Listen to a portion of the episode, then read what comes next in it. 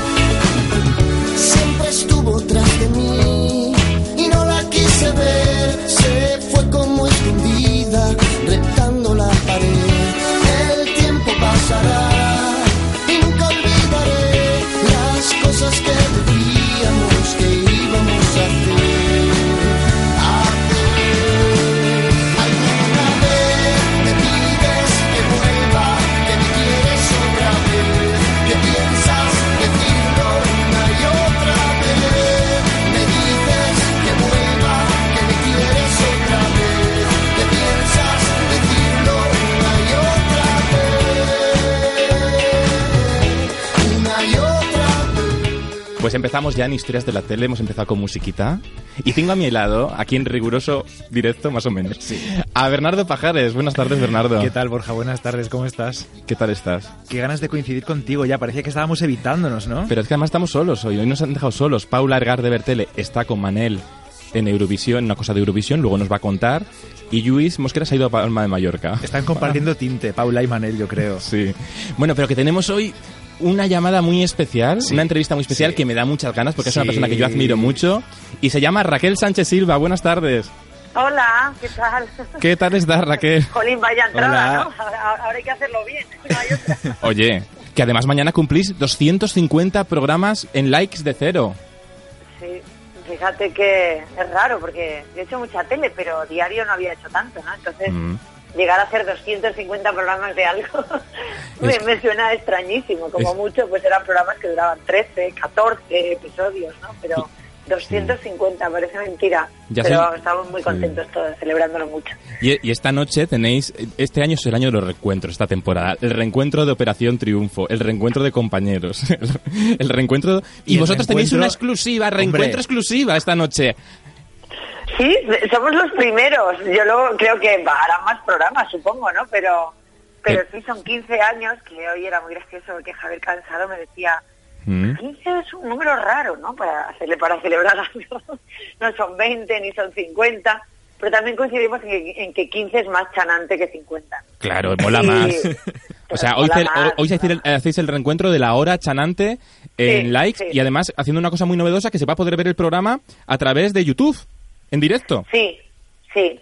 A mí, o sea, me hace muchísima ilusión tener a los chanantes porque ellos son muy, muy brillantes y además estamos preparando un programa con material inédito, se han implicado muchísimo, no solamente Joaquín Reyes, ¿sabes? Y, y. Juliano, o Carlos Areces, o Cimas, sino también los creadores, o sea, Santiago y Lucas, Mm. o sea, nos han proporcionado mucho material de ese mundo prechanante antes de que ellos estallaran como programa, ¿no? Ah, sí, te- Es o que sea, ellos en la material- universidad ya estaban haciendo vídeos y estaban Mm. haciendo cosas.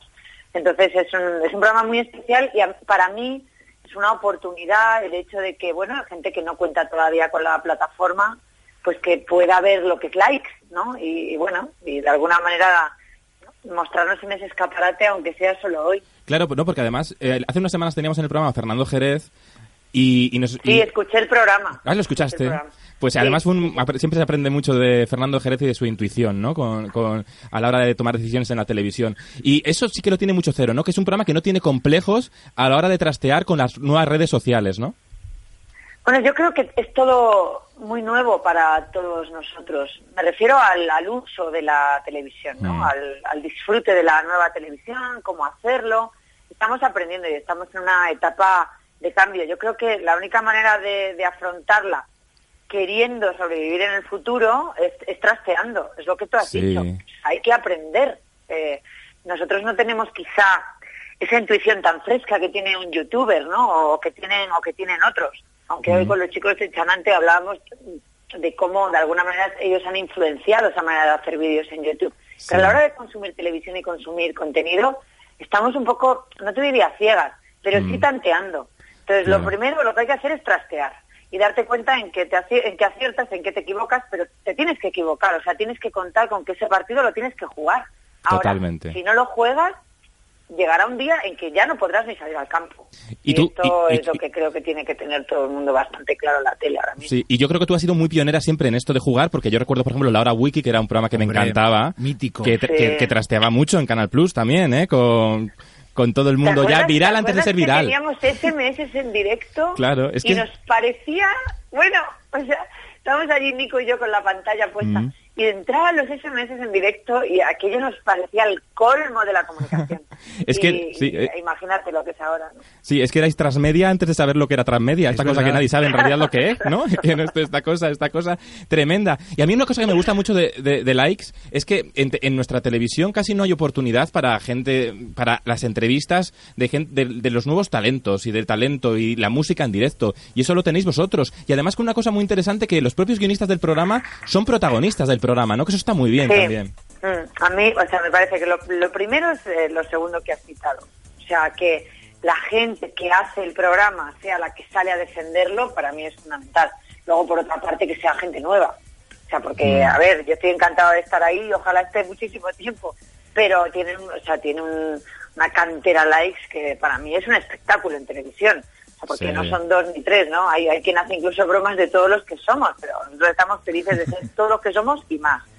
Y Sí. con, lo, con lo que apuntabas al principio, para mí es más tiempo. O sea, es verdad que tenemos a, a otro tipo de invitados y que nos podemos Sí. permitir este lujo, pero además es que tenemos tiempo para hablar con ellos. Que es que hay otros invitados, esos que también van a todos los programas y que también van al programa de máxima audiencia, sea cual sea en cualquier cadena, y que cuando aparece allí resulta que está cinco minutos hablando de lo suyo. Claro, que Y esta, llega esta Likes prisa de la y televisión, no esta está prisa de... Mm. 20 30 minutos en una entrevista en una entrevista estupenda ¿no? Ah, de- estupenda me refiero a que se puede aprovechar que, que luego Claro. haremos- nosotros lo haremos mejor o peor pero la persona que va tiene la oportunidad de, de expresar y de contar prácticamente todo lo que trae en el bolsillo y eso me parece importante ¿no? para Sí. alguien que está en promoción o que, o que viene a contarnos su último descubrimiento sea un científico o sea una estrella de cine ¿Sabes lo que tiene el programa? Que, me- que yo lo noto, yo que estoy todo el día ahí atontado viendo la televisión para escribir de ella.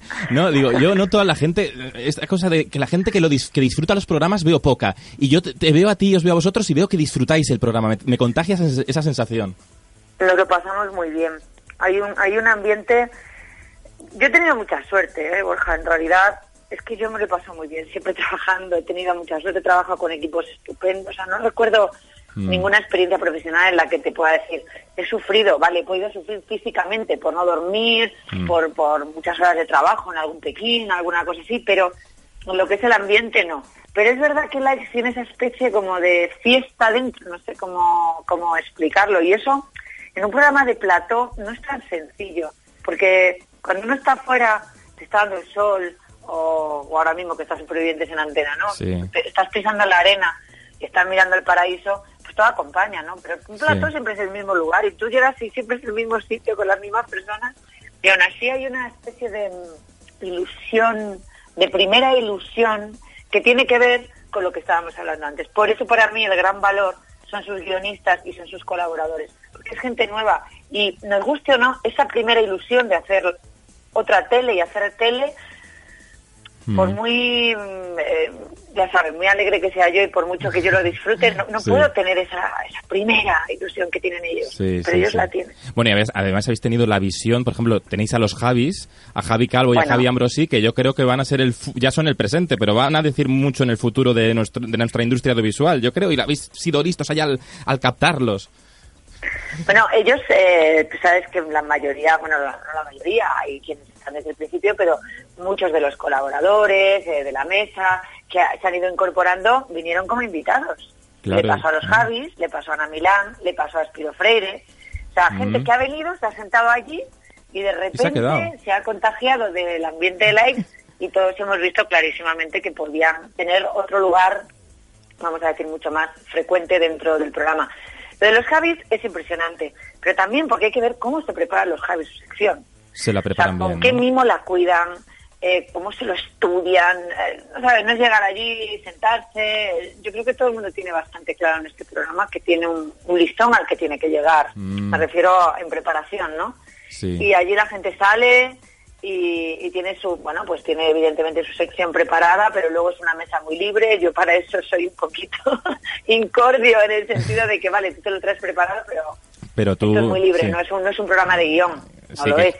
Hay que jugar, ¿no? Y, bueno, y ahí yo creo que es también Sí. donde se lucen los buenos profesionales, ¿no? Y Sí. yo creo que ellos están luciendo porque lo son. Sí, decía Chicho Ibáñez Serrador que, el, que la mejor improvisación es la que tenía una base muy ensayada, ¿no? Porque eso es lo que, es lo que permite luego eh, improvisar también. Quería decir algo, Sí, hay que prepararlo, Sí, eso es claro, evidente. sí. No hay programa, no hay buen programa que no esté bien preparado. Ese Pues sí sí. que ese sí que te digo que no lo conozco. Eh, sí. Raquel, además de la, de la preparación, ¿no? que, que siempre hay que tener una buena base, un buen guion, eh, desde ya desde la hora wiki, eh, en Pekín, incluso en los realities que has presentado para, para otras cadenas, Sí. ¿tienes algo tú que conecta, que llegas al- a la persona que está en casa? Y, y eso lo consigues en cualquier formato, tienes algo camaleónico y a mí me gustaría saber si tú piensas, hay, hay gente que lo hace, ¿no? Que piensa en una persona, en, en mi tía, eh, la del pueblo, en mi madre. ¿Tú piensas en alguien en concreto o te diriges a un público amplio? ¿Cómo lo haces para, para llegar al salón de casa o a la Pues cocina? yo no sé, yo, yo creo que, que no hago nada que no que no hagan otros profesionales. Si, a- si algo creo, pero esto porque me lo han dicho, ¿eh? No porque lo sepa yo y porque Sí. al final de lo que te van comentando de lo bueno y de lo malo, pues al final te haces un poco digamos tu ficha, ¿no? Tu ficha profesional. Yo creo que si, si en algo intento poner mucho de mi parte es en vivir lo que estoy haciendo. O sea, el- vivirlo intensamente. Como si eso fuera, en ese momento lo es, lo más importante que me está pasando. Y si tengo que reír, río, y si tengo que llorar, lloro, y si tengo que enfadarme, me enfado, y si... Entonces, es vivirlo como con la importancia que está teniendo en ese momento, que para mí lo es todo, ¿no? Y, y poner tus emociones y todo eso al servicio del programa que, que estás haciendo. Pero esto en realidad es una ventaja para mí, porque en, en ese rato que lo estoy viviendo, pues me ha- tú lo has dicho, me ha pasado en muchos programas. Cuando yo he vivido una final de un Pekín Express, Mm, vivir eso, dejando, poni- haciéndolo como algo personal o no, diferencia que se convierta en algo que no vas a olvidar en tu vida o algo que fue pues un día de trabajo. Claro, Y yo intento que sea que todo eso vaya marcando mi vida y realmente vamos, o sea, no la, no la puede marcar más en todos los sentidos. Entonces yo creo que es más una de entregarse a, a lo que ocurre, pero hay mucha gente que lo hace. Yo creo que la mayoría de los profesionales lo hacemos. Quizá a mí se me nota más porque me río más alto, pero ya. Ay, la risa. Lo que nos gusta tu risa, risa, Raquel. Sí, sí, sí. Es que no, risa. no es. Hay, hay profesionales que lo tienen, pero tú te, te dejas llevar cuando llevas los Oscar, por ejemplo, eh, en los programas, y hay otros presentadores, no vamos a decir, a decir nombres, que se preocupan igual demasiado, como hacemos todos a veces, por estar guapos delante de la cámara. Y, y a ti se, se te olvida eso y te dejas llevar del momento. Eso, es- eso es lo que llega, yo creo, de ti. Bueno, no sé, te pueden contar mis maquilladoras de, de mi equipo de, de supervivientes que cuando ya quedaban tres programas no me quería maquillar. O sea, Ah, pues- eh, pues me mira. da igual, que entran a retocarme es como, que no, que estoy con otra cosa, ¿sabes? O sea, de, Te daba igual. llega un momento en que se impone mucho lo que, lo que estamos contando. Sí, yo hay una cosa que, que respeto profundamente en la tele, esto es contenido. Sí. Nosotros vendemos contenido. Y el presentador, y esto a lo mejor va un poco en contra de, de mi, de mi profesión, eh, un presentador solo no levanta un formato que no merezca la pena. Sin Mm. embargo, un gran formato levanta a un presentador. Sí. Y esto, esto, vamos, la vida me lo ha demostrado a mí profesionalmente. Mm. Entonces, yo creo que hay que rendirse al formato. Y hay que darle siempre la máxima prioridad al formato, en todo. Y, y eso es lo que intento hacer. Por eso a veces se me olvida un poco dónde estoy yo, o si estoy, o, Y- y o esta- cuántos minutos estoy. O, Claro, no me parece sí, importante. claro, a veces no, sí, a veces el mejor presentador es el que sabe guiarnos muy bien, ¿no? Y, y además que tú has presentado desde el telediario, que empezaste con los, en, en telediario, bueno, has pasado, has tocado casi todos los palos. ¿Te queda algún palo así en la tele? Esta pregunta que hacemos muchos los que Claro. recibimos de televisión, que te gustaría tocar y que te falta, es que yo no sé ya, no, yo en un late night te veo ya. y un también late para night. que lo deje caer por si acaso alguien se lo ofrece, Claro, ¿no? Un late night. Yo he hecho en falta un late night así. Sí, gamberro, ¿no? Sí. No, quizá no, te, no- yo creo que para eso se necesita un, ta- un talento extra, ¿no? Como el que tienen los chanantes, por ejemplo. O sea, un, un ex- un extra de humor, un extra de una visión distinta del, del mundo. Con eso no digo que no lo haría. Yo profesionalmente no es que me atreva con todo, sino que me gusta ver qué cosas puedo hacer y qué cosas no. Y, y es evidente que hay cosas que se me dan mejor que otras, ¿no? Sí. Pero ¿cuánto nos queda por hacer? A ti, a mí, a todos los que estáis Bueno, en el estudio, nos queda todo. es que está todo cambiando. Quizá no tengamos demasiada idea de cómo van a ser los nuevos formatos Sí. y, y en qué medida va a ser importante lograr esa comunicación que sí es más del entorno más humano, ¿no? Mm. Que, que igual que una edición o una buena música comunican, Mm. eh, al final siempre hay algo, hay hay una cara, hay una voz, hay algo que sigue siendo, vamos a decir, no imprescindible, pero importante en determinados eh, formatos. ¿Hasta qué punto eso va a seguir siendo así? Mm. Nos lo va a decir el futuro. O sea que yo estoy dispuesta a ir amoldándome, Sí, pero, aunque solo sea una voz. Ver, no, pero fíjate que yo creo que la tele, eh, ahora hablan mucho de la, cómo va a cambiar la televisión. Yo creo que la televisión lineal, la televisión que nos acompaña va a seguir siempre, ¿no? Y eso lo hacéis en likes, es una televisión que te acompaña y te acompaña con- mirando su tiempo, ¿no? Y digo yo, ¿vais a, ¿vais a volver a salir del plató? Porque habéis hecho programas fuera del plató y eso mola mogollón. Ojalá. Eso de irse de bolos. Ojalá, yo, vamos, nosotros lo, lo pedimos a, a gritos desde, desde likes eh, y vamos, yo creo que cero, que cero así lo quiere. Hombre, Sí. estamos trabajando en hacer más eh, programas, bueno, pues como el especial de Laura Chanante de hoy, Sí. como los 250 programas de mañana, que hacemos un especial Star Wars.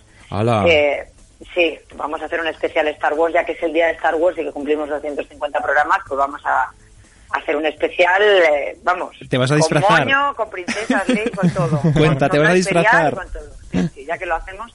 A Entonces, es verdad que nos, nos funciona bastante bien likes cuando likes es temático también. Mm. Y eso es una faceta del programa que tenemos. Que explorar. Al final, si nos ponemos a mirar tipo contenido podcast, por ejemplo, eh, te das cuenta que los temáticos en Internet funcionan muy bien. Sí. Eh, igual que un temático que tú buscas en YouTube. Al Sí. final, el consumo en diferido eh, tiene más que ver con el humor y con, y con lo temático.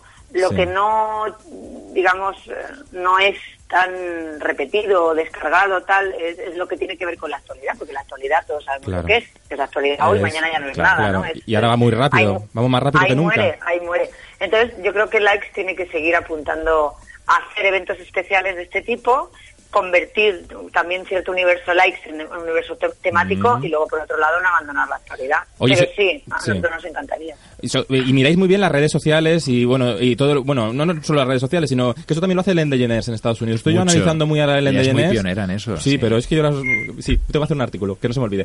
Pero Raquel, Raquel, De- Nota mental. desde- el selfie, ¿no? Desde de- aquel- bueno, y ahora, no es que ahora, está- eh, ahora están haciendo, bueno, ya lo escribiré en la información pero, pero Raquel, que me, que me voy por las ramas, ya ves tú. Que, que sois vecinos del plató de Pablo Motos. Hombre, claro, pero vecinos. Y es que es tu productora, estamos, claro. estamos ensayando y están montando el hormiguero.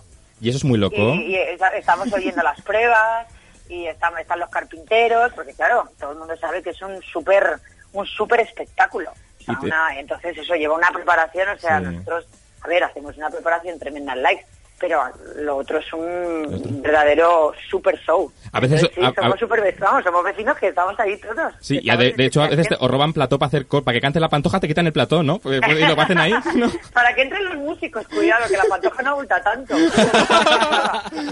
Ahí, ha- ahí has estado muy bien. Ella Oye, no, ella no. Lo que pasa es que, claro, a mí me, eso me lo decía Jorge. No, no, es que ella precisa de X músicos. Que claro, nosotros a veces De no nos X. entra ni el batería en el escenario de Like, ¿sabes? Y allí había que llevar hasta un señor con media campanilla, ¿no? Entonces, bueno, era, Oye, fue tú, muy gracioso, la tú- sabes que el plató en el que estáis es una, una fricada, voy a contar una fricada, La una fricada de Borja. Eh, el plató en el que estáis antes era un matador de pollos. ¿Sabías eso? El edificio donde estaba Telson, bueno, donde está ahora el, el hormiguero y demás, esa nave, ahí era una, mm, Pues una cosa algo de queda, pollos. algo queda, porque los pollos sin cabeza hay por allí. Ay, qué cosas. Bueno, Raquel, te doy muchísimas gracias por haber entrado con nosotros. Te seguimos siempre y, y Yo enhorabuena. también soy una gran fan y una gran admiradora de lo que hacéis. Me ha hecho mucha ilusión que, que nos llamarais, porque nosotros estamos, como tú dices, en esa pequeña islita Mm. que es nuestra, en donde somos muy felices todos los días, pero también nos viene bien de vez en cuando que nos den así un cariñito. Pues ya se es- lo contaré a todo el mundo. Además es súper... Y además tenéis a uno de los mejores realizadores de la televisión. Que eso hay que decirlo, porque a veces la gente que está detrás, Juanger, eh, que ha trabajado muchísimo, y yo siempre se ve su mirada propia. Y en una realización musical pequeñita en una esquina del plató, tiene, tiene, eh, eh, comunica, cuenta una historia de una forma Alma, especial. tiene alma. Sí, Mm. eh, tiene mucho instinto y tiene mucha profesión, porque era un, un realizador de larga trayectoria, ¿no? Ha trabajado en Barcelona muchísimo, eh, en productoras como Yo Music le quieren mucho, y, y le tenéis ahí. Y así que tenéis un equipo que mola mucho. Y... Tenemos un equipo a favor, Borja. Yo creo que la gran, la gran virtud de los grandes programas, los que sean, ¿eh? me da igual que sea un mm, talent show o que sea un reality o que sea, es que encuentres un equipo que vaya a favor. Pues cuando, sí. cuando por lo que sea hay algo ahí que va en contra, es muy difícil. Pero cuando todo el mundo está a favor, las cosas salen. Y cuando la gente tiene ilusión, ¿no? Por el- porque al final la televisión es un trabajo en equipo, ¿no? Como la radio y como Desde todo. luego. Y cuando es- esa, esa ilusión se desprende. Y Cero mola mucho porque además sirve para retroalimentar y dar poner cara a esa televisión de pago que a veces era muy fría y la estáis haciendo más cálida, gente como tú. Bueno, muchas muchas gracias. A ver si a ver si llegamos y nos, esta entrevista va a ser fantástica para que sabes todo el mundo sepa que esta noche vamos con los chanantes. Hombre, que sí, los Carlos, queremos veces- y los admiramos mucho y esperamos estar a la altura. Eso, lo, ¿eh? veremos, lo veremos y además hoy no hay que estar ni abonado. Así que los siete, eso, los siete oyentes todos. que tenemos... lo- Todos lo a. YouTube, todos a YouTube. Que gracias Raquel por todo y enhorabuena por tu trabajo siempre, ¿eh? Enhorabuena. Bueno, Un abrazo. un beso igualmente, gracias. Gracias. Hoy quiero despojarme y desnudar el alma para que sepan todos cómo soy.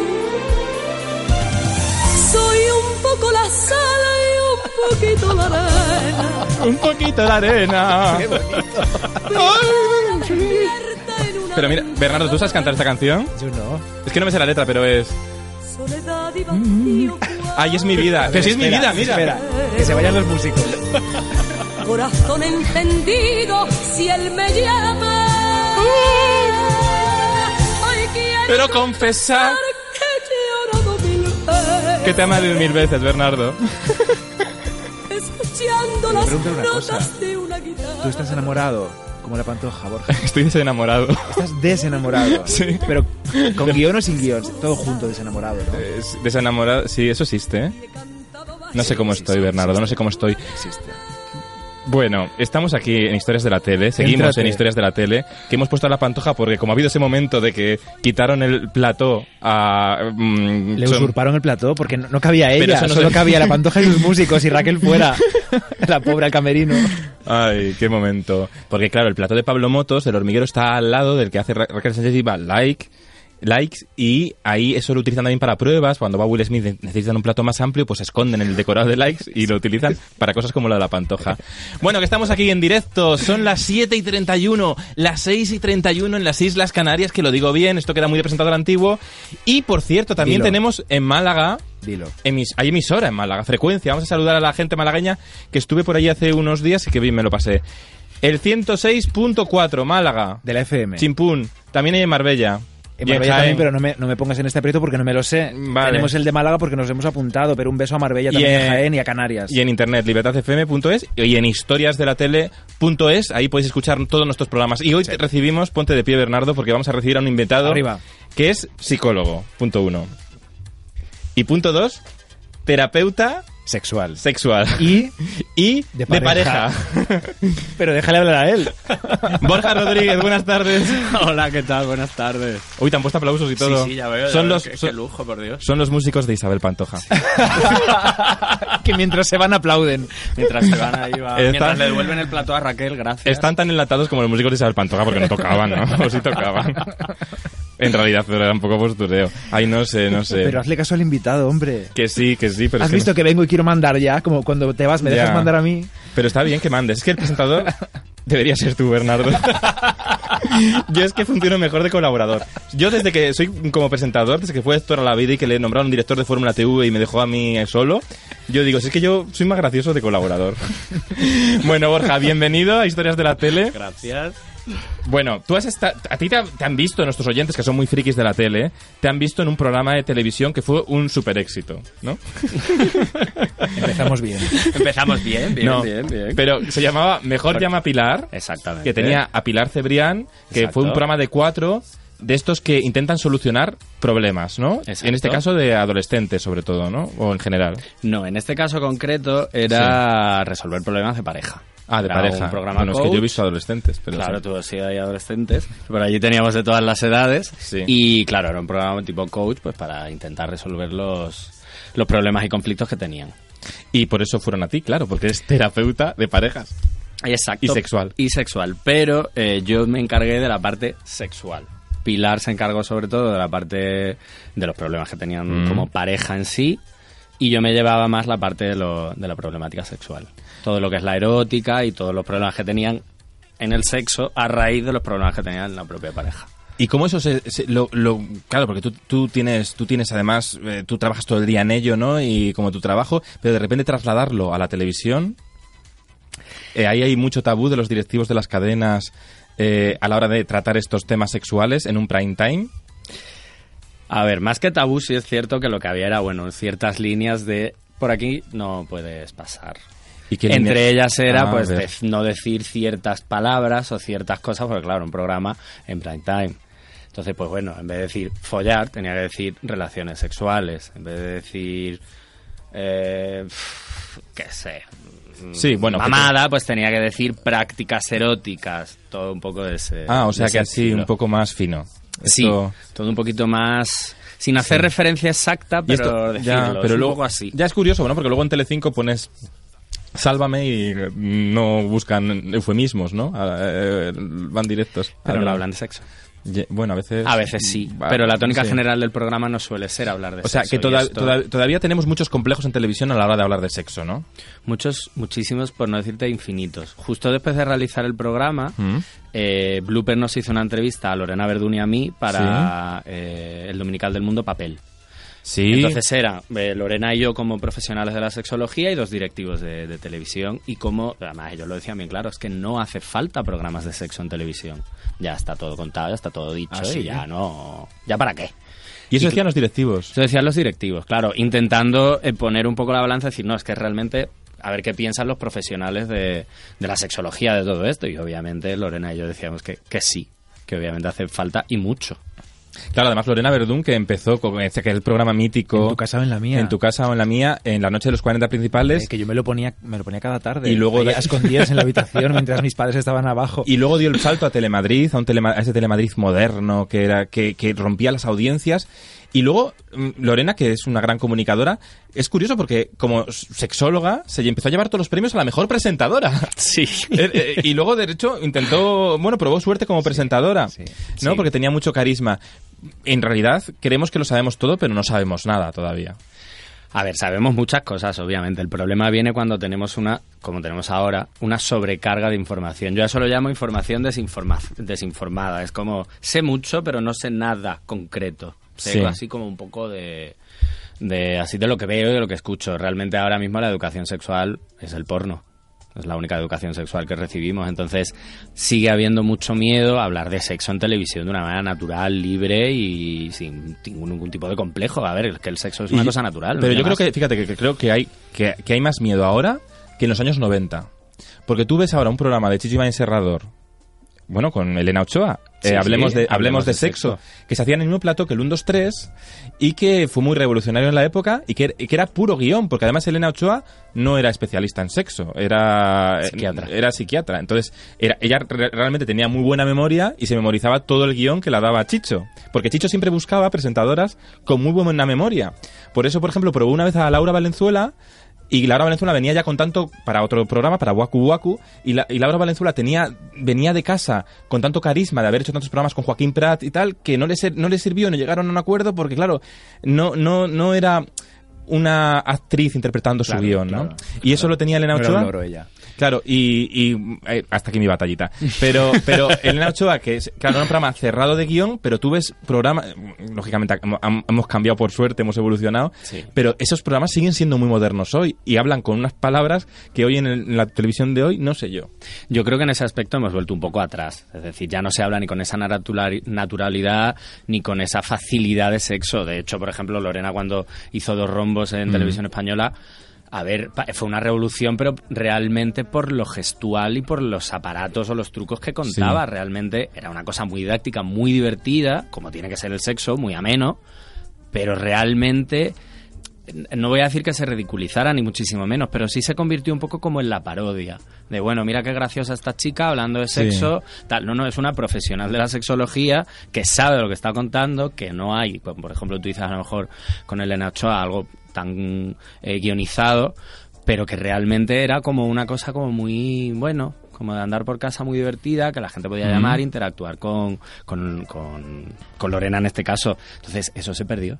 Se quitó y ya nunca más se supo, nunca más. Y de repente volviste tú a, a recuperar eso en un programa digamos, en, en- en Mejor Llama Pilar. ¿Cómo te contactaron? ¿Cómo de repente te, te, te, te das el salto a la televisión, a un programa como este? Pues esto fue a través de LinkedIn. Buscaban, estaban preparando ya el programa y buscaban, pues bueno, profesionales de la sexología. Como ya tenían a Pilar, buscaban a un chico para que fuese, llevase la parte sexual. Y Sí. bueno, pues me contactaron por allí, me llamaron y empecé a pasar pruebas y castings y ¿Te hicieron muchos castings? Me hicieron cuatro pruebas. Presenciales, una. ¿Y qué te mandaban en las pruebas? Pues mira, ¿Qué- la primera fue una prueba con mi ordenador, grabándome en mi casa, en plan, hola, eh, va, un, un vídeo de 30 segundos, hola, ¿qué tal? Soy Borja, eh, soy psicólogo, sexólogo, terapeuta de parejas, tal, y tengo, bueno, en ese momento, 29 años, y ya. El siguiente fue lo mismo, pero con un caso, es decir, bueno, te vamos a mandar un caso, eh, ¿cómo lo harías? ¿Qué, qué propondrías para, para resolver en el programa? ¿Cómo lo harías? Y eso hice igualmente. Y luego ya lo hicimos exactamente igual, pero ya en cámara. Me vine a Madrid, eh, a plano a plano, e hicimos allí la, la prueba. Y luego ya el resto fue todo. Bueno, Borja, ¿cómo resolverías esto? ¿Cómo harías lo otro? ¿Qué tal? Todo por email, todo como muy, muy rápido, muy veloz. Y bueno, fue- fueron descartando. O sea, te iban poniendo quedé. pruebas para ver cómo resolverías casos. Claro, esa era un poco la, Así el la idea. el caso más comprometido que te tocó en el programa. El caso más comprometido que me tocó en el programa fue uno que no se que no, No se que no se no que no se resolviera, sino que no se llegó ni a hacer. Porque el, uno de las personas de, de la pareja bueno, pues no, no quería eh, exponerlo. Eh, Y a eso me refería antes con el tema del tabú, es decir, si un chico no tiene una erección o no se empalma por el motivo que sea, porque hay que ocultarlo de esa forma o porque hay que montar un drama por todo esto. Es decir, eh, el aparato sexual masculino, a ver, funciona como funciona todo lo demás. Es decir, Mm. a veces pues el estrés, el agobio, el tal, no sé qué, pues no funciona. Pero allí era como, no, no, esto no. El chico fue el que dijo que claro, no, porque eso como que no de, quería. de repente, claro, es como una cosa lego, ¿no? A esta cosa... Claro, la- no quería estar expuesto y que, que toda España viese en, en televisión que no eso no iba porque que puede ser por mil cosas no Puede ser por su pareja puede ser por cómo está él pues eso de estrés de que no está durmiendo bien de que está muy O porque lo está pensando también, ¿no? Eh, o sea sí, que, por- que se bloquee por, eso, no sé, tú pudiste, Claro. pudiste ayudarle, Bueno, Borja. Bueno, Borja. Rodríguez, Borja... Sí. Es que hoy es Los Borjas. Borja Rodríguez, pudiste ayudarle. Las tres Bs. Bernardo Pajares, Borja Rodríguez y yo mismo y mi mecanismo. Y mi mecanismo. ¿Le pudiste echar una mano a este chico? No, no, no quisiera. No literalmente. No, no. ni, ni literal ni ficticio. No Es que hubo... con esta música de fondo, perdón. aquí de pronto, estas nueve semanas y media. Un momento, vamos a parar el programa porque Bernardo se ha soltado. No. Con esta música, a ver... Esto incita, esto incita. Bueno, pues eh, entonces qué pasa? Entonces no se pudo No, solucionar no porque sé, no, no- no lo- no lo, no lo comentó en el programa. Claro, exactamente. De hecho, yo ya teníamos ya todo organizado para que yo me fuera a rodar y me llamaron, pues no sé fue el día antes de tal, me dijeron, oye Borja, pues no vengas. Y yo, bueno, pues, pues no voy. Pero sí es verdad que yo creo que hubiese venido muy bien y hubiese ayudado mucho. Eh, porque visibiliza una realidad que es que los tíos a veces tenemos gatillazos, no nos empalmamos y no pasa absolutamente nada y eso ocurre y cuanto más eh, con cuanto más naturalidad lo veamos, muchísimo mejor. Es que, es que es una cosa natural, es que no pasa absolutamente mal- eh, nada. Al igual que un día el hecho de decir, joder, no tengo ganas. Pues si no tienes ganas, no pasa nada. O sea, no estás obligado. Parece que eso solo le puede pasar a la chica y no, claro. Claro, exactamente. al Que nosotros Claro. también tenemos nuestros días y nuestros momentos en los que no nos apetece y no pasa absolutamente nada. Qué cosas, pues sí. y, y- y claro, porque eh, este, pro- este programa eh, llegó, digamos, al, al- a la sombra un poco de Hermano Mayor, ¿no? Eh, Hermano Mayor era un- y es un super éxito de cuatro. eh, un, un éxito tremendo. Tú cuando de repente ves cómo se producen los, estos tipos de programas en la televisión, eh, ¿crees que prima más la divulgación o el espectáculo? Yo creo que es, realmente es una mezcla de ambas. A, a Mm. ver, es televisión y esto para que funcione tiene que vender. Eso es así de claro. Yo, de sí. hecho, cuando empecé a, a dar como ideas para las cosas que yo quería hacer de cara a las terapias sexuales en el programa, me decían, Borja, no te flipes tampoco. O sea, que pues, puede estar muy guay, pero tal. Entonces, tiene su vertiente espectáculo, la tiene que tener. Es un programa de televisión. Pero realmente también yo creo que tiene una parte divulgativa. Es eh, obvio, creo yo, que, que en un programa de 50 minutos no puedes resolver la cantidad de problemas que pueden llegar a tener estas parejas, pero sí te puede dar una idea de o los problemas que puedes estar incluso atravesando tú con tu pareja o incluso los problemas que puedes... Sí. que se pueden ver o qué tal, es decir, te, te da como cierta pauta de decir, oye, ¿qué me puede estar pasando? Lo que pasa que yo creo que no es lo mismo, por ejemplo, ni Super Nanny ni Hermano Mayor, porque Super Nanny eres tú como padre y madre, que bueno, no es Sí, para ti. no es para hermano ti, Mayor es pues, como padre y madre, como tu hermano, como tu sobrino o tu sobrina. Pero esto es para ti. Yo de hecho tuve un colega que me dijo, mira Borja, yo he visto el programa porque salías tú y me ha encantado. Pero Tú estás hablando de que en el programa se tienen que tocar, de jugar, de pasarlo bien, y yo llevo seis meses sin acostarme con mi novio que lo tengo aquí sentado al lado. Yo lo único que quería era quitar el programa. Entonces Claro. yo creo que esa ha sido en, en parte una, una de las cosas que ha hecho que el programa realmente no termine de enganchar, porque es como es tan parte en la cara que, que obviamente hay cosas que hay que resolver. Claro, es claro el, el poder de la identificación, que en televisión está muy bien soñar, pero si es al contrario, ¿no? Claro. Eh, pero bueno, está muy bien también pl- plantear eh, esa, esa historia. Los casos cómo surgían. Eh, se presentaban, se les buscaba, o bueno, o cómo, cómo se encuentra un casting de gente que quiera participar en un tipo de programa de estas Pues se hizo a través de redes sociales, se hizo a través de llamadas de teléfono, se hizo a, tra- a través de, de anuncios tanto en, en Cuatro Televisión como en la web y demás. Pues, pues la gente a través de las llamadas y a través de pues, los, emails que iban escribiendo y luego el equipo de producción y de casting que obviamente pues también se encargaba de hacer esas llamadas y demás. O Ahora sea se busca que- mucho a la gente que participa en la televisión a través de las redes sociales, se busca mucho. Mucho, cada vez más. Decía Pilar Cebrián, que era la, la protagonista del programa, ¿no? Sí. Que las redes sociales potencian mucho la infidelidad. Lo dijo en una entrevista en el periódico de Cataluña. ¿Es cierto esto? Eh, a ver, No sé yo, sí. creo que más que, potenciarla, eh, la facilitan. ¿La Es facilitan? decir, sí, porque realmente tú antes para ser infiel, aunque tuvieses las mismas ganas que puedes llegar a tener ahora, eh, te costaba más trabajo, era más difícil. No había redes sociales, no había la inmediatez que tenemos ahora, no había mandarte eh, un selfie desnudo y masturbarte con una webcam, tal. Era todo, tenías que ir, era todo como mucho más presencial. Tú ahora estás, no, es que bueno, mi pareja se ha ido de viaje y bueno, pues estoy aquí de, de Rodríguez y me voy aquí a echar un Sí. ratito alegre. Eso ha podido o no existir toda la vida, pero ahora lo que ha hecho las redes sociales es facilitarlas. ¿Esto quiere decir que es culpa de las redes sociales? No. Es responsabilidad de la persona que lo usa. Claro. Y, no, claro, y además es que Instagram lo favorece ahora, porque con los mensajes privados tú mandas, puedes mandar vídeos que se borran al momento, ¿sabes? Es una cosa como no dejar pruebas. Como el Eh, Snapchat ahora, ¿no? Sí, sí, en Instagram también lo hacen. Bueno, aquí tenemos a alguien que nunca es infiel. Con las series. Bernardo Pajares. Esa pausa no me ha gustado nada. Seriedad, por favor.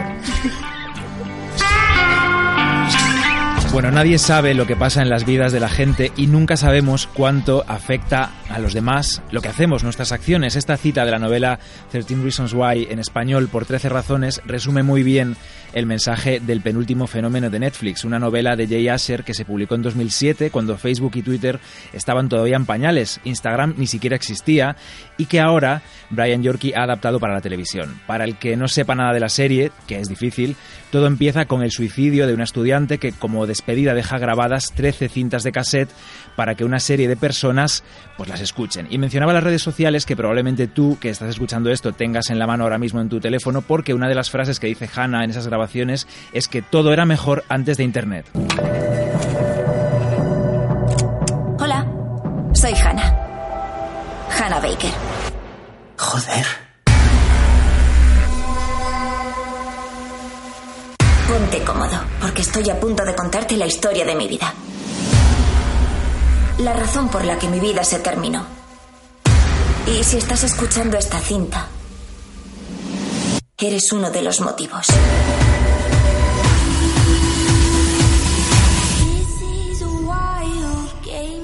Este es el debate que ha abierto la serie. Hay que dejar que los adolescentes la vean, incluso invitarles a que lo hagan para que sean conscientes de lo que puede provocar un simple comentario o un rumor que se lanza sobre alguien, o la ponemos en cuarentena porque, como dicen algunos psicólogos, y aquí tenemos a alguien que puede opinar, dibuja a la protagonista como una heroína, como una mártir a la que seguir. Yo dejo ahí la pregunta, no sé si Borja Rodríguez quiere decir algo.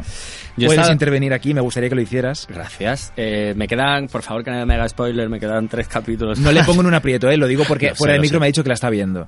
Sí, sí, por eso me quedan tres capítulos para, para terminar la serie. A ver, eh, quedarle, dejarla como una heroína o una mártir. Yo creo que, que lo que hace realmente es eh, dejar un reflejo de la sociedad que estamos generando a, tra- a través de las redes sociales. Vuelvo a decir lo mismo. No se trata de la red social en sí, sino de cómo usamos las redes sociales. No estamos educados, ni preparados, ni preparadas para utilizar las redes sociales de una manera más eh, positiva, al menos, creo yo. ¿Y crees que ver la serie, que adolescentes de 13, 14, 15 años vean esta serie, adolescentes que pueden estar sufriendo acoso, les puede hacer empeorar o mejorar su situación? Ver a otra persona que lo está pasando igual o- y que ha acabado mal, que ha acabado suicidándose, que Claro. de eso va el debate un poco, ¿no? Yo creo que les puede eh, venir bien, a- sobre todo por dos motivos fundamentales. Uno, que sepan que no están solos ni solas. Es decir, que vean, aunque sea a través de una serie de televisión, que, que hay más gente que está pasando por lo mismo, que entiendan que, que puede ser posible salir de ahí. Sí es cierto que Hannah obviamente no acaba bien, pero yo creo que esa creo que tiene que ser la enseñanza. Es decir, antes de acabar como Hannah, haz algo, llama a alguien, eh, acude a tus padres, a tu profesorado, a quien sea, pero no al teléfono este que hay ahora del anti-bullying. Es decir, que se puede hacer algo, no hace falta llegar a ese extremo. Yo creo que la serie lo que muestra es cómo mm, se llega hasta ahí y cómo la manera de evitarlo. Y además me gusta también porque da la visión del agresor. Sí, de sí. cómo Y se ve que son personas también. Exacto. Y qué ocurre allí, cómo se produce el bullying, y qué piensan y sienten los agresores. Yo creo, y las agresoras, yo creo que eso es importante también verlo. Muy bien. Pues ahí dejamos la pregunta y que cada oyente de historias de la tele, que me consta que tienen ahí buena materia gris, pues que le dé una vuelta y decida.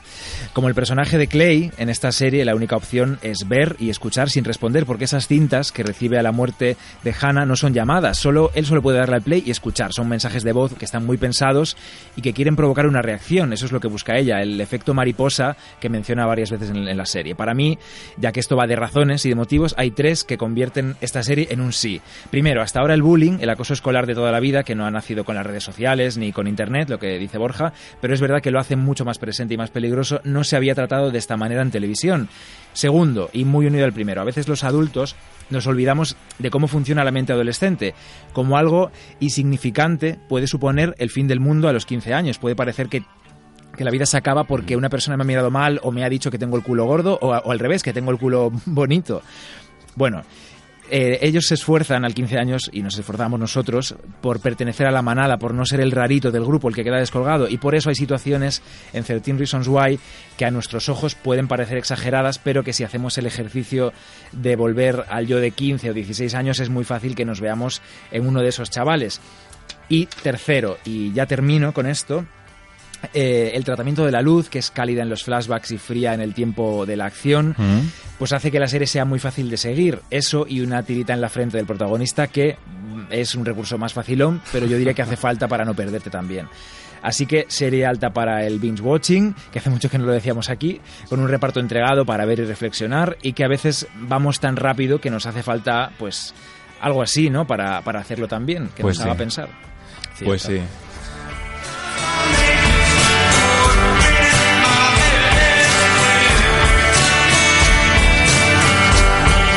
Seguimos aquí en Historias de la Tele con Borja Rodríguez, con Bernardo Pajares, que lo de la infidelidad lo he hecho en broma, ¿eh? Era un gag narrativo, Lo no te entendido, enfades. lo he entendido, lo he entendido. Bueno, no sé yo si lo has entendido. Porque Sí, me- hombre, es que ha- has hecho una pausa ahí. Casi me tiras un zapato como Norma Duval a... a- a- No, era María Teresa Campos. No, pero Norma Duval tiró uno a Luis del Olmo en directo. ¿Ah, sí? Ay, bueno, esto te lo tengo que contar yo en Onda Cero cuando Onda Cero estaba en Pinto Rosales. Pero tenemos... uy, uy, un momento, un momento, un momento. Un momento que tenemos una llamada de aludidos, Bernardo. Yo me preocuparía. A ver, Porque no empieces ya. puede haber alguien aludida o aludido por lo de la infidelidad. Buenas tardes, ¿quién tenemos al teléfono? Buenas tardes. Hola, Paula Argán. Hola. que, viene, que vienes en un tren. Iba a hacer la broma. No, no, no, no Me sigamos por ahí. No sigamos por ahí, no. Vale. Paula, ¿qué tal estás? Que nos, has aban- nos has abandonado hoy. Sí, Tenemos aquí que- a un terapeuta sexual, que es lo que nos hace falta Ay, a ti y a mí. Pues claro, ¿qué hago aquí? Yo no sé. Porque estamos todo el día juntos y no hacemos nada, Paula, ¿no? Es, es verdad, lo necesitamos, pero ya. Pero está ahí en el estudio. Está aquí- Estoy, estoy aquí, estoy aquí, Sí. Paula. Ay, Hola, te ¿qué tal? preguntar muchas cosas. Pues que te quiere preguntar muchas cosas. Sí. Porque quiere... mm, se tiene, tiene consulta, se dice consulta, ¿no? Sí, sí, se dice consulta. Ostras. En Málaga, Ah, pero tienes en que ir a Málaga. Málaga. Podemos Ah, ir a Málaga. Sí, con nuestra caravana. Bueno, Como vamos a tener una caravana. Eso. Vamos a hacer mm, historias de la tele gaga. sí, como, como claro, Como como, el como el programa de Movistar. Plus. Hemos tenido a Raquel Sánchez Silva en una entrevista que tienes que escuchar muy importante. Ha sido, Ay, ¿qué tal? Con lo maja que es ella. pues, eh, pues ha sido muy maja, no, no dirás eso con ¿En ironía? Paula. Lo digo de Ah, de verdad. Vale, pues lo has dicho con un tonito. de- ¿Estás viniendo en el No, AVE? en serio. Sí, sí, sí, estoy bueno, en el AVE. hay que decir que Ahora Paula hoy no, bajando. hoy nos ha sido infiel, Paula, Sí. eh, porque Uy. Porque va ha sido a Barcelona a, la, a la rueda de prensa de Manel Navarro. Sí, porque mañana se va a Kiev y entonces hemos ido a despedirle. Que hay que decir que, porque hay gen- mucha gente que está diciendo, ¿quién es Manel Navarro? Es el que, Ah, la claro. persona que nos va a representar en a España en Eurovisión. Sí, exacto. Bueno, pues, mm, ¿qué tal ha ido la rueda de prensa? Sí, en un Bueno, titular. pues de a ver, eh, pues en un titular, cada vez que canta Manel Navarro llueve. Hombre, porque es que cuando te acuerdas cuando fue a hacer el videoclip que, que Sí. a Canarias que llovió, que no pudieron hacer, Sí. pues es que hoy también, pobre, habían Es preparado que ahí. hay que explicarlo. Eh, la puesta en escena de Manel Navarro es como muy playera.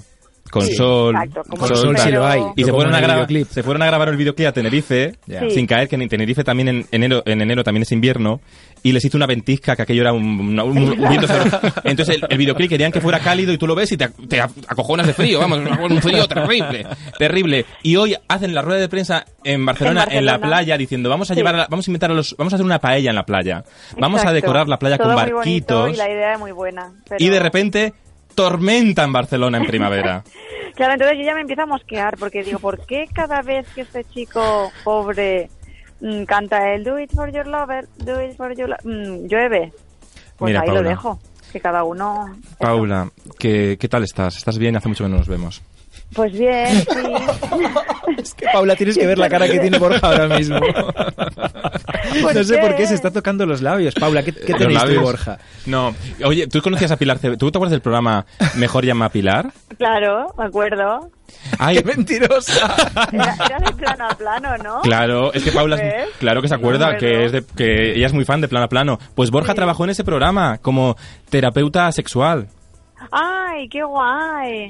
Ay, pues, pues no me acuerdo, la verdad. Pero nada. No te preocupes, Paula, que era bueno. una sección muy cortita y muy pequeñita, muy Ay. divertida, pero así cortita. ¿Cuál es el consejo que diste en el programa a un- alguna pareja que más que dijes qué bien ha quedado por la tele este consejo? Qué práctico para aplicárnoslo todo, Pa- Paula, Bernardo, yo, sí, sí, yo todos. quiero, yo quiero, estoy cogiendo Que hay que tocarse más. ¿Hay que tocarse más? Hay que tocarse Ay, ¿en mucho más. Sí, Sí, pues yo hay no que paro. tocarse mucho. Bernardo, ¿te puede No, tocar?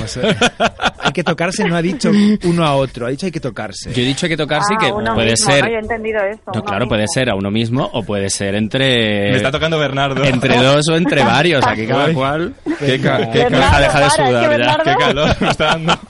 que me ha tocado Bernardo, Paula. Primera, hace caso todo lo que le dicen, el pobre, primera, obediente. primera vez en dos años de programa. Qué idiota. Oye, que, que mm, Paula me propuso ayer, Paula y yo, que nos llamamos mucho cuando nos sentimos así, me propuso que tenemos que ver, eh, qué película tenemos que ver, un- hacer un cineforum Ay, en sí. casa. Sí, sí, la de qué fue de Baby Jane. Bueno, pero esto es por la serie de Ryan Murphy, Paula. Exacto, exacto, por Feud, por eh, la serie protagonizada por Jessica Lange y Susan Sarandon. Y ellas, pues eso, eh, recuerdan cómo fue ese odio que se tuvieron las grandes divas, ¿no? La Betty Davis y Sí. Joan. Bueno, yo, yo he visto la serie. ¿Tú la has visto, Borja? Entera, eh, enganchado. El último capítulo. Cuidado, cuidado, cuidado, no hagas spoilers. ¿Qué, que qué, te qué, veo. qué? Bueno, el último capítulo Sí, lo- lo vi yo en mi cama y me harté de llorar, pero de llorar, no sé por qué, porque tampoco es de llorar, pero yo me Oye, harté de pues llorar. si quieres la semana que viene tú haces las series y yo presento. Ya me quiere quitar, ya me quiere hacer la cama. ¿Has visto? Ay, Paula. Oye, pero queremos hacer un evento así en casa de alguien y ver, Sí. la, y ver la peli. Porque es, es muy fue. una pasada comparar las escenas y además como Claro. Bette Davis y Joan Crawford esta- estaban tan... Vete, vete. Be- ¿Cómo se dice? Be- Betty, Betty, Betty. Betty, Betty Davis, bueno, pero... pero tenía- Perdón, pobre eh. No, no, pero es verdad, eran eh, un reality de sus vidas ya. Porque a mí me- Sí, yo sí, soy sí, muy sí. friki de todas estas cosas de las historias de Hollywood, aunque luego me ponga nervioso en la radio y pronuncie mal todos los nombres. Pero sí, sí. Y, y Hopper, que nos gusta a nosotros, Borja. la Por supuesto. La, Tengo que verla, ¿no? la Tengo periodista, la reina de los chismes. Sí, sí, sí, sí, sí, sí. Paula, te tienes que quedar porque se nos acaba el tiempo del programa. Ya me han, Vale, puesto, la, vale. ya me han puesto la música. Es que, Borja, ¿sabes qué pasa? Mira, Cuéntame. que Paula siempre hace muy bien el aplauso final. Sí. Estás en, una- en un tren, ¿no, Paula? Sí, pero ya he bajado, o sea que lo puedo hacer. Ah, bueno, estás en Atocha, estás en. Atocha. Dime. Pues en Atocha grita mucho y va a hacer el aplauso final para la despedida. Antes Vale. quiero dar las gracias a Borja por haberse venido Gracias aquí a hasta... vosotros por invitarme. Que ha sido muy placer. interesante ¿eh? todo lo que has Muchas contado. gracias. Ha sido rápido, Gracias, pero... Borja. A ti, Paula, desde Atocha. Bueno, ya mm, te pediremos consejo que tenemos mucho, mucho bacalao que cortar. Y Bernardo, gracias por haber estado conmigo en este programa Gracias a ti. que me ha gustado mucho cómo ha quedado el programa de hoy. De verdad. también. Pero Porque yo no me... estábamos. A pesar de las pullas que me lanzas, pero bueno, con lo Que bien que no. te trato yo, que hasta te toco y todo en directo. Tócame más. Hay que tocarse más. ya lo ha dicho Lo- Borja. lo dice Borja Rodríguez. Sí. Bueno, pues yo me voy como Joan Crawford. Te iba a preguntar por Pedroche, que creo que has estado con ella hoy, pero ya Ay. otro día lo cuentas. Lo tenéis que ver mañana el estreno en la sexta a las 10 de la noche. Un programa mm, que es- demuestra una faceta muy diferente de Pedroche. Pedroche presentando un programa periodístico muy curioso. Gracias a todos. La semana que viene regresamos aquí a Libertad FM. Gracias, Borja, en serio. Gracias. Y volvemos, como siempre, con más historias de la tele. Un abrazo fuerte. ¡Bravo!